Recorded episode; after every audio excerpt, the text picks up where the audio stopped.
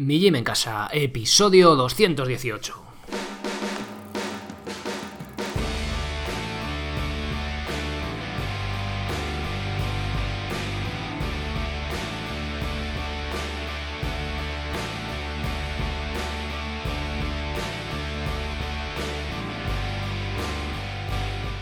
Buenos días, buenas tardes, buenas noches, muy buenas allá cuando estéis.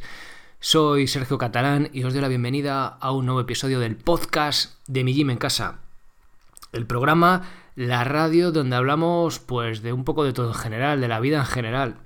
En particular de entrenamiento con calistenia, que son los ejercicios que hacemos con nuestro propio peso corporal, de alimentación, de saber esto que nos llevamos a la boca, de derribar un poco estos mitos que desde hace tiempo nos han metido en la cabeza. Hoy vamos a hablar de los huevos, precisamente huevos, colesterol, la yema, es malo comerse la yema. Es malo no comerse la yema, diría yo, ¿no? Bueno, ahora lo vamos a ver, vamos a ver unos cuantos estudios y a ver qué dicen, porque hay algo más allá de que el colesterol es malo, ¿vale? Hay, hay mucha evidencia detrás. Lo que pasa es que no lo han metido tan, tan dentro que, que cuesta. Bien, y eso, de qué hablamos aquí en el podcast de entrenamiento, de alimentación, también de estoicismo, de minimalismo, también estilo de vida. Y como ya os digo, hoy toca hablar de alimentación, un tema casi siempre controvertido, pero muy interesante.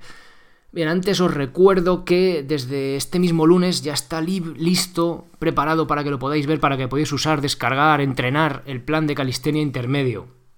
¿Vale? Dentro de este nivel intermedio se incluyen seis planes, con nombres muy chulos, que son el calisténico novato, el calisténico en proceso, el consumado, el constante, el aguerrido y el loco, para esos que tenéis mucha prisa. Bien, dentro de este plan tenéis un montón, pues qué plan elegir, eh, cómo usar estos planes, ya sabéis que podéis trabajar con ellos desde la nube para poder hacerlo desde, desde el móvil o directamente descargarlo y una vez que está relleno incluso imprimirlo, ¿vale? Lo que os dé la gana. Luego tienes una, sección de ejercicios en las que va la técnica muy esquematizada para que lo veáis claro. Y la última parte, que es de la que voy a hablar hoy un poquito, muy brevemente, es el calentamiento, ¿vale? Es un calentamiento específico para los ejercicios que se hacen en este plan. ¿Por qué? Porque ya estamos en cierto nivel, al principio igual no, pero ya cuando empecemos a trabajar con lastre, que por cierto estos planes son, hay algunos de estos planes que son específicos para trabajar con lastre hasta los 20 kilos de peso, Luego podéis trabajar también más de los 20 kilos para ir formas más eficientes, que habrá planificaciones en el futuro para trabajar con estos pesos, ¿vale? Entonces, bueno, como trabajamos ya una intensidad ya más alta, pues cuanto más fuerte trabajamos, el riesgo de lesión es, eh, también se incrementa. Entonces, para minimizar en todo lo posible este riesgo de lesión, hay un calentamiento específico con ejercicios correctivos específicos, ¿vale? Sobre todo de movilidad escapular para minimizar el riesgo de lesión al máximo, ¿vale? Ya sea con este plan o si trabajamos con ejercicios de calistenia, ¿vale? De otros niveles, ¿vale? Pero para este nivel, sobre todo dominada, sobre todo fondos en paralela, los que hagáis cuerda también, esta rutina de calentamiento es un seguro de vida para vuestros hombros y no tener problemas a nivel de lesiones, hombros, codos y demás, ¿vale? Venga, bien, vamos ya con el tema que nos ocupa hoy. Volvemos con la saga de los huevos. ¿Vale? En la parte 3 se, atrevió un maño a preguntarme, oye, con los huevos, comemos muchos huevos, ¿son buenos, son malos? Digo, bueno, pues vamos a ver, me puse a investigar y había para sacar, pues, igual seis episodios, pues creo que van a salir seis. Pues vamos a, vamos a, aquí os voy trayendo poco a poco, para tampoco aburriros, que no, que no saturéis de huevos. Pero mm, al final, en vez de sacar un episodio y tocar el tema por encima y no concretar nada, por lo menos, aunque tampoco vamos a concretar entre los seis episodios, bueno, sí vamos a concretar cosas, ¿vale? No va a haber nada muy claro, pero sí que va a haber cositas claras y vamos a verlo, ¿vale? Poco a poco, si nos metemos más ahí en profundidad, al final sí que, joder, sí que sacamos alguna, algún detalle que sí que podemos aplicar a nuestro día a día, ¿no? Que al final es de lo que se trata, ¿no? De decir, ah, esto es mejor o peor, o dejo de comer huevos, o como 20, ¿no? Pues un poco rematar un poco la faena, ¿no? Bueno, lo más rico y resulta que es mala, ¿no? La yema. Eh, ¿Tiene justificación la mala fama del colesterol del huevo? ¿Es una razón suficiente para descartar la yema o estamos tomando una mala decisión en cuanto a salud? Según lo que nos han dicho toda la vida, no, ¿no? Bueno, en la primera parte vimos unos cuantos, unos cuantos perdón, estudios sobre cuántos huevos comer al día.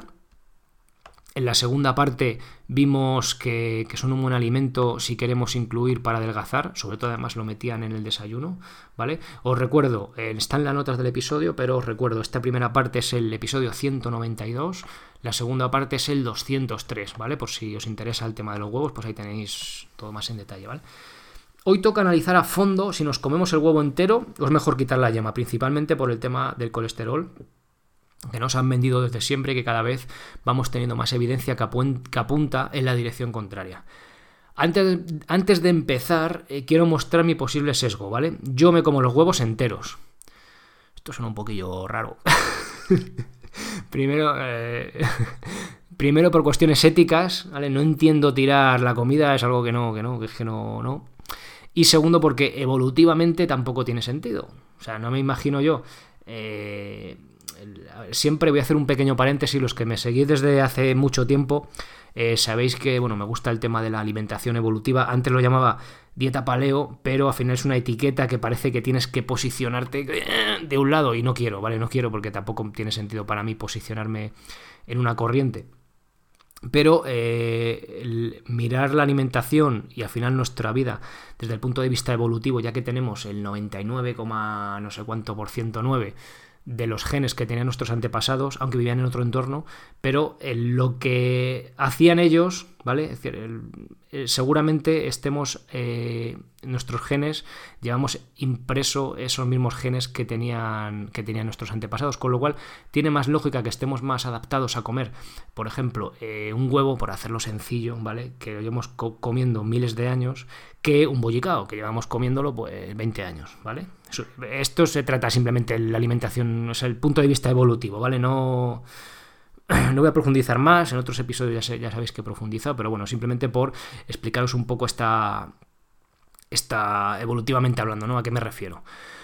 Bueno, y tercero, porque llevo muchas horas en el tema y aunque hay que decir que no he encontrado una evidencia aplastante en defensa del huevo, he encontrado mucha menos y muy antigua en, en su contra, ¿vale? Es como algo que te pones a bucear por ahí y ves una... Ni siquiera estudios, ¿vale? Hay, es que ni siquiera hay, diría que hay estudios. Igual habrá seguro, porque hay estudios de todo, pero encuentras un blog por ahí, no, soy un Nutritional Research, esto es un, americano tal, de hace 10 años que el huevo es malo, y es un, blog ahí de... Mm, y, los y enlaza estudios, sí, sí, enlaza estudios de hace 30 años y dice, pero esto, esto, esto como que ya hemos superado esto, ¿no? Bueno, es la sensación que me da, ya os digo, os comento mi sesgo, yo me como los huevos enteros, no veo problema con los huevos, pero entonces también teniendo en cuenta yo mi punto de vista que igual eh, contamino, por así decirlo, los estudios que busco. Ya os digo, me, mola también cuando encuentro un estudio que va encontrado lo que yo pienso, es lo mejor. Dices, coño, vale, sí, es más trabajo, pero a ver, a ver cómo lo explica, ¿no? Bueno, venga, vamos a seguir. ¿Por qué es bueno comerse la yema? Siempre digo de comer el animal entero, no de una sentada, lógicamente, pero que vayas variando las partes que consumes. En este caso, cómete los huevos enteros, nada de eso de comerte solo la clara. Gran parte de los micronutrientes están en la yema. Podemos decir que los micronutrientes, perdón, que los macronutrientes, carbohidratos, grasas y proteínas, que por cierto, hace miles de años no sabían lo que eran los micronutrientes y no había problemas de obesidad, pero bueno, no voy a entrar por ahí, ¿vale? Porque hay mucho debate. Bueno, eh, los macronutrientes nos aportan, por decirlo de forma sencilla, carbohidratos y grasas, combustible y las proteínas ladrillos, ¿vale? Para nuestro cuerpo. Pero los micronutrientes, macro, micro, los micronutrientes nos nutren, nos lo cuidan, hacen que funcione correctamente, vitaminas, minerales y demás, ¿vale? Si tiramos la yema por el fregadero, lo que no me parece bien ya solo por cuestiones éticas, estaremos tirando esas vitaminas y minerales que nos nutren. Pero hay un detalle de importancia en la yema que quizá te ayude a tomarla también y no solo al, querer la proteína de la clara, ¿vale? Que es lo suyo, ¿no? Ah, una tortilla de claras porque tiene proteína. Bueno, este detalle que os comento es la colina, colina, ¿vale? Con C. Y parece ser que es la actriz, que es la actriz principal dentro del huevo. Seguramente habrá más a la hora de proteger frente a la enfermedad cardiovascular. ¿vale? Ya os digo, es simplemente la colina. Es que habrá tropecientos sustancias, ¿vale? que, contribuye, que es una sinergia entre todas las partes del huevo. Por eso, pues tampoco comer las yemas solas y la, y la clara, ¿no? O sea, no estoy diciendo ahora que comemos solo la yema, sino que comer el huevo en conjunto. Bueno, ¿qué hace la colina del huevo? ¿Qué es esto que nos has contado? Bueno, el mecanismo que hace que la colina que contiene la yema del huevo sea protector frente a la enfermedad cardiovascular parece ser que está detrás de su capacidad para bajar la homocisteína. Niveles altos de homocisteína parecen ser un factor independiente del riesgo de enfermedad cardiovascular. Bien, la colina baja la homocisteína, perdón, la homocisteína ante una carga de metionina. Madre mía, vaya trabalenguas, ¿no? Bueno, ahora lo explico. Cuando hablamos con Alfonso Fernández allá en el episodio 107, os recomiendo muchísimo que lo escuchéis. 107, no tiene desperdicio, ¿vale? Os va a ser como, uff, eh, de sobre cómo intentar prevenir el cáncer y hago hincapié en intentar, ¿vale? Porque eh, nosotros tenemos, la vida es como una partida de, de mus, ya que estamos en España, voy a decir de mus. Y el día de póker, pero bueno, de mus. Eh, tú tienes unas cartas que, que, son tus genes, ¿no? Pues te vienen, te vienes unas cartas de mierda, pero si tú las juegas bien, igual puedes sacar hasta ganar la partida, ¿no? Y, y vivir una vida pues eh, funcional y saludable hasta, hasta cierta edad, ¿no? También puede ser que te vengan unas cartas buenísimas o, que tengas mala suerte y, y, fuera, ¿no? Pues que, que la cosa vaya mal. Pero nosotros, eh, y lo que os transmito siempre desde aquí, que tenemos la responsabilidad, ¿vale? Para con nuestra salud. O sea, nosotros somos los responsables de nuestra salud. Entonces, creo que tenemos esa responsabilidad para, pues, para cuidar nuestro cuerpo, sin obsesionarnos, pero comer adecuadamente, hacer algo de ejercicio, lo que, lo que nos cuadre, pues dentro de un trabajo de fuerza, no hace falta eh, hacer dominas con un brazo ni subir la cuerda, pero simplemente un poquito de un trabajo de fuerza, el que, el que nos guste un trabajo de cardio para eh, ser sus responsables y pues que por nuestra parte no quede tener eh, pues buena salud, ¿no? Para con nuestro cuerpo. Que ya os digo, podéis hacer todo perfecto y que, y que vengan maldadas y fuera, pues sí, pero por lo menos que no quede, ¿no? Y nuestra, lo que os comentaba de la partida, también se hace una con los genes una analogía con una pistola, ¿no? Que la, los genes cargan la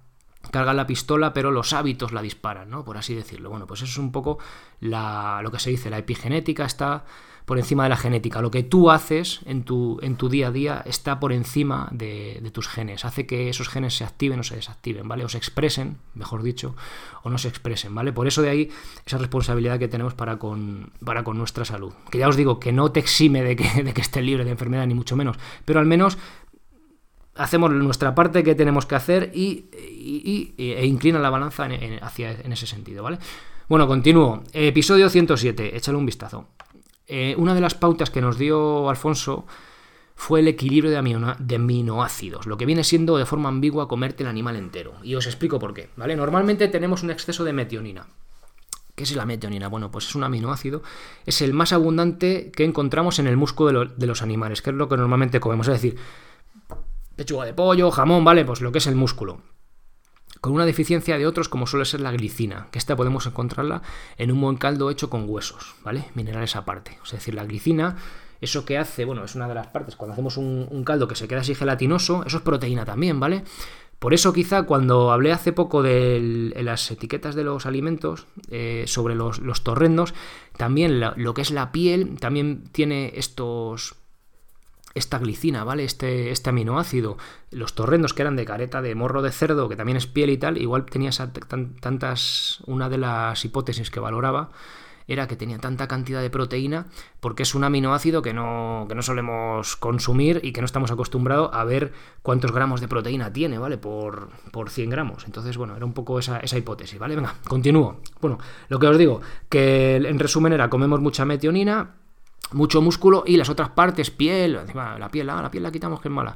Eh, se quita la piel y no se comen huesos, bueno, caldo de huesos. Por eso os recomiendo siempre el animal entero. Coño, pues te haces unas pechugas de pollo, luego te haces los cuartos traseros asados, te comes la piel y con esos huesos que han sobrado te haces un caldito. Y ya te has comido el animal entero, ya has aprovechado todo y has conseguido, ¿no? Más o menos, pues equilibrar esos, esos aminoácidos, ¿no? Venga, Vaya, me estoy yendo hoy por las ramas, pero creo que, oye, que puede resultar interesante porque también voy explicando un poco todas estas cosas que voy mencionando, ¿no? Bueno, volviendo al tema de la colina, os dejo un estudio, como siempre, en la web, millimencasa.com barra blog o barra podcast, vais a tener el, este episodio más o menos transcrito, por así decirlo, bueno, con las cosas más importantes y con todos los estudios que os menciono, eh, con los enlaces a los estudios que os menciono, ¿vale? Para que veáis que no, que no me lo invento. Bueno, volviendo al tema de la colina, en un estudio se les dio a los participantes el equivalente en colina de 5 huevos durante 10 días, y después no se les dio nada hasta que mostraban deficiencias en ella. Una carga de metionina se les dio al finalizar cada uno de los periodos. Cuatro horas después de, carga, de las cargas de metionina, los que estaban con la dieta sin colina tenían la homocisteína un 35% más elevada que solo los que estaban consumiendo mayores cantidades de, colina, ¿vale? Con lo cual parecía que eh, pues, ah, eh, eh, modulaba esas cargas, ¿vale? Esa, la, metionina hace que suba la homocisteína y con la colina pues era, era menor, un 35% menor. Y esto os digo que solo es una pincelada de evidencia, ¿vale? Para que lo tengamos en cuenta, para que veamos un poco la magnitud de lo que estamos diciendo. Es decir, no, la, la, colina es cojonuda porque baja la homocisteína y fíjate, y tal. No, a ver, es una pincelada, ¿vale? El estudio que acabamos de ver solo analizaba a 8 personas y solo medía un parámetro y en un momento concreto. O sea, nos da una pista de cómo funciona, pero tampoco podemos afirmar cosas contundentemente, ¿no? También he encontrado una fuente, es como una especie de blog, así que, tampoco me, da mucha confianza, también lo enlazo, que dice que el exceso de colina no es protector frente a enfermedad cardiovascular, sino que puede ser peligroso, puede ser peligroso. Más bien el exceso de los alimentos que contienen colina, huevos aparte, carne, lácteos, etcétera, pues podría serlo, ¿vale? Y la colina también aparece en carne, lácteos y demás. En una fuente más seria, os dejo un metaanálisis. No encuentra asociación, y subrayo asociación, entre colina y enfermedad cardiovascular. Una vez más, asociación no demuestra causalidad, ni para lo bueno ni para lo malo, ¿vale? O sea, es decir, muestra asociación. Parece ser que los que tomaban más de esto les pasaba menos de lo otro, pero no tenemos el mecanismo por el que pasa. Aunque antes sí que os lo. Mm, sí, parece ser que. Antes lo hemos visto un poco también más claro, pero bueno, es como pequeñas sumas de evidencia, ¿vale? Yo lo veo así, sin una evidencia clara absoluta, pero bueno, pequeñas sumas en esa, en esa dirección. Vuelvo al tema de la dieta. Si una persona come mucha carne, lácteos y huevos, es más probable que haya tenido malos hábitos, ya que las recomendaciones oficiales, que van cambiando poco a poco, apuntaban en la dirección contraria. Aunque van cambiando poco a poco, lo sigo diciendo, pero yo el otro día vi en el libro de mi hija la pirámide alimentaria esa y, y me daba vergüenza. O sea, me daba vergüenza, bollos había en la, en la base y cruasanes. Es que me parece la hostia. Bueno, continúo. Para cerrar este tema, otro estudio con 3.924 participantes muestra asociación inversa entre ingesta de colina y enfermedad cardiovascular, es decir, a más colina, menos infartos. Lo bueno que tiene este estudio es que tiene hard points, puntos duros. ¿Qué coño es esto, Sergio? Bueno, pues que no media niveles en sangre, eh, ni un parámetro concreto, sino que analizaba si la persona le había dado un infarto o no, ¿vale? Un evento cardiovascular. O sea, ¿este le ha dado un jamacuco? Sí, vale, pues este cuenta, ¿vale? O sea, los hard points significa eso, que son como eventos claros, por así decirlo, ¿vale? O como se ha muerto, pues eso ya no tiene discusión, ¿no? Pues es lo que es lo que lo que mide. Y lo comparaba con un cuestionario donde esa persona decía cómo comía. Vale, esto explicado sencillo es un estudio observacional. ¿Ves? Pues ya el cuestionario, ya, ¿cuánto comes? ¿Cuántos huevos a la semana? Pues ya ahí se diluye un poco la cosa, ¿no? Bueno. Otro punto a tener en cuenta es que eran afroamericanos. Quizá, y subrayo lo de quizá, si eres de otra raza, tu genética tenga otras peculiaridades, ¿vale? Esto también es importante y los estudios también se, se muestra que igual a los afroamericanos pues hay un alimento que les va mejor y a los que son caucásicos pues les va peor, ¿vale? Entonces también es una cosa que hay que tener en cuenta. No se suele decir, pero oye, también está ahí sembrando las dudas. Bien, huevos enteros frente a claras. Venga, por ir aterrizando, vamos a ver otro más claro y desde mi punto de vista más al gran, otro estudio, ¿vale? En este hicieron dos grupos en personas con síndrome metabólico, es decir, que tienen sobrepeso, resistencia a la insulina, que están ahí un poquillo mal. En ambos grupos hicieron una dieta low carb, bajan hidratos de carbono del 25-30% durante 12 semanas, unos 3 meses. Solo con esto, sabiendo los problemas que ella trae, lo normal es que mejoren, ¿vale? Si tenemos síndrome metabólico, resistencia a la insulina y bajamos los carbohidratos, pues ya con esto mm, ya sabemos que va a mejorar. O sea, ya huevos aparte, huevos no aparte, ya sabemos que va a ir la cosa bien. Bien, además, y esta es la gracia del estudio, uno de los grupos comía tres huevos al día y el otro un preparado de claras en igual cantidad. Aquí mola, ¿no? Porque aquí ya vamos aterrizando. Tenemos los que comen tres huevos y los que comen tres claras, o sea, tres huevos, pero les quitan la yema, por así decirlo, ¿vale? Un preparado de tres claras. Bien, resultados. Todos, lo que ya no sospechábamos, mejoraron los marcadores sanguíneos relacionados con la enfermedad cardiovascular, es decir, triglicéridos, partículas pequeñas de LDL, ¿vale? Que son las chungas, las peligrosas, y aumentaron marcadores buenos, como colesterol HDL y partículas LDL grandes, que, aunque sea del colesterol malo, por así decirlo, son buenas porque son, porque son las grandes, ¿vale? No son aterigénicas, sí lo son las pequeñitas. Es decir, las partículas LDL hay como dos tipos, ¿vale? Las grandes y esponjosas, que aunque tengas el LDL alto, pero si tienes el, los triglicéridos bajos, eh, nos va a decir que tienes más LDL de estas grandes y esponjosas y las pequeñitas y densas que son las aterogénicas, las que se oxidan y nos pueden dar problemas de aterosclerosis y demás, ¿vale? De formando la placa y todo este rollo. Vale. En el grupo que consumieron huevos, estos aumentos en marcadores positivos fueron más notables, así como algunas reducciones de los marcadores negativos. Y solo en este grupo se redujo la resistencia a la insulina y la insulina en sangre, una cosa importante. Y la conclusión está clara. Cito del propio estudio, ¿vale? Literal. Comer huevos enteros a diario dentro de una alimentación reducida en carbohidratos mejora el perfil de lipoproteínas aterogénicas, es decir, el colesterol malo, por así decirlo, y la resistencia a la insulina en personas con síndrome metabólico. Tú fijaos, eh, una, una, cosa curiosa, parece que cuanto a la insulina, eh, azúcar en sangre y tal, solo nos fijamos en los carbohidratos, eh, low carb, bajo en carbohidratos y tal, y fijaos que simplemente tomando la yema, bueno, las yemas también es más grasa, ¿no? mejora este, esta resistencia a la insulina. Es curioso, ¿verdad? Hay, hay más mecanismos, no solo es nada más que el azúcar y la insulina, hay más mecanismos ahí que entran a jugar. Bien.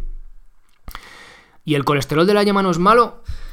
Bueno, para acabar este alegato en defensa de la yema del huevo hay que responder a esta pregunta. Y parece ser que no. Incluso si tienes una variante genética que hiciera que te subiera más el colesterol, tampoco, ¿vale?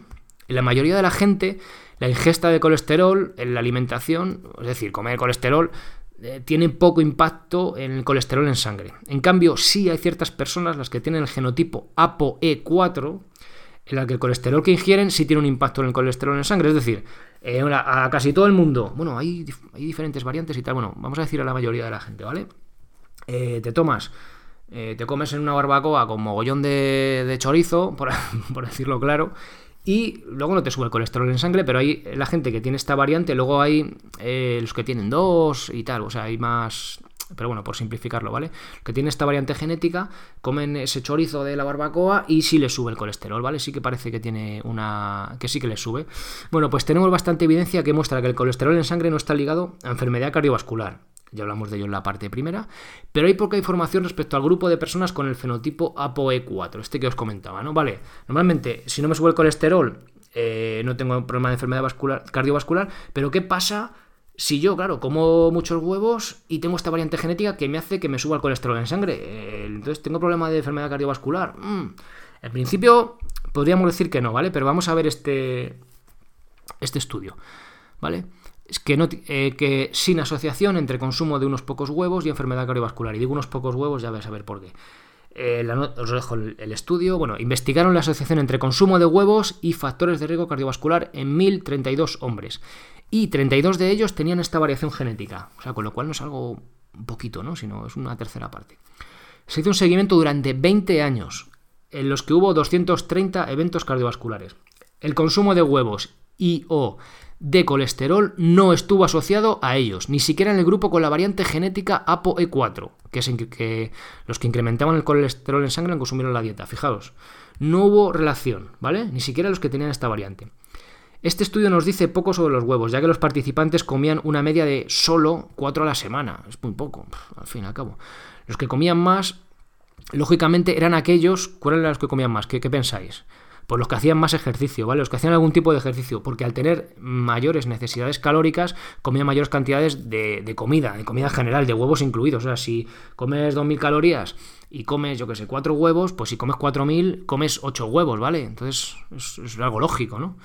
También nos dice poco sobre el consumo de huevos porque solo muestra la asociación entre unos pocos huevos a la semana y su impacto en la enfermedad cardiovascular.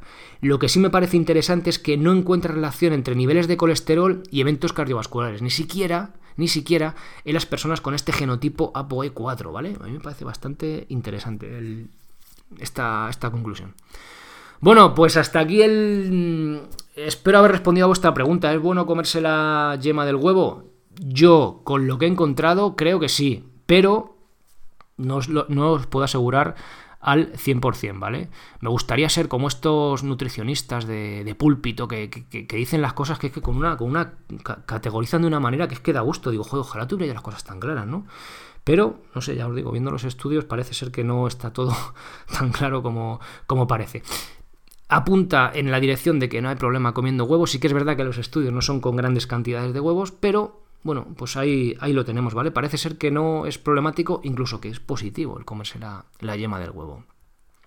Bien, en el próximo episodio de la saga de los huevos, esta vez ya menos denso, eh, pero quizás más práctico, veremos ya por fin qué tipos de huevos comprar, porque hay, bueno, eh, no solo el numerito 01 y tal, sino la alimentación de las gallinas, que es algo muy importante, cómo está la normativa, porque yo si os digo la verdad, bueno, yo tengo, tengo la suerte de poder tener gallinas aquí en casa, pero no me fiaba mucho de la, cuando vi una foto de las gallinas ahí en un pasto y tal, cómo es la normativa, me estado estudiando la normativa eh, al detalle y parece ser pues que sí puede merecer la pena comprar un tipo de huevos y otros, pero eso lo veremos en el, en el próximo episodio. Nada más, muchas gracias por haceros socios en migimencasa.com, gracias por esos corazoncitos de me gusta en iVoox y esos comentarios que dejáis allí, por los correos que me mandáis, y gracias por estar ahí escuchando episodio tras episodio. Eh, pasad muy buen fin de semana y nos escuchamos el lunes con un nuevo episodio. Ser responsable para ser feliz. Adiós.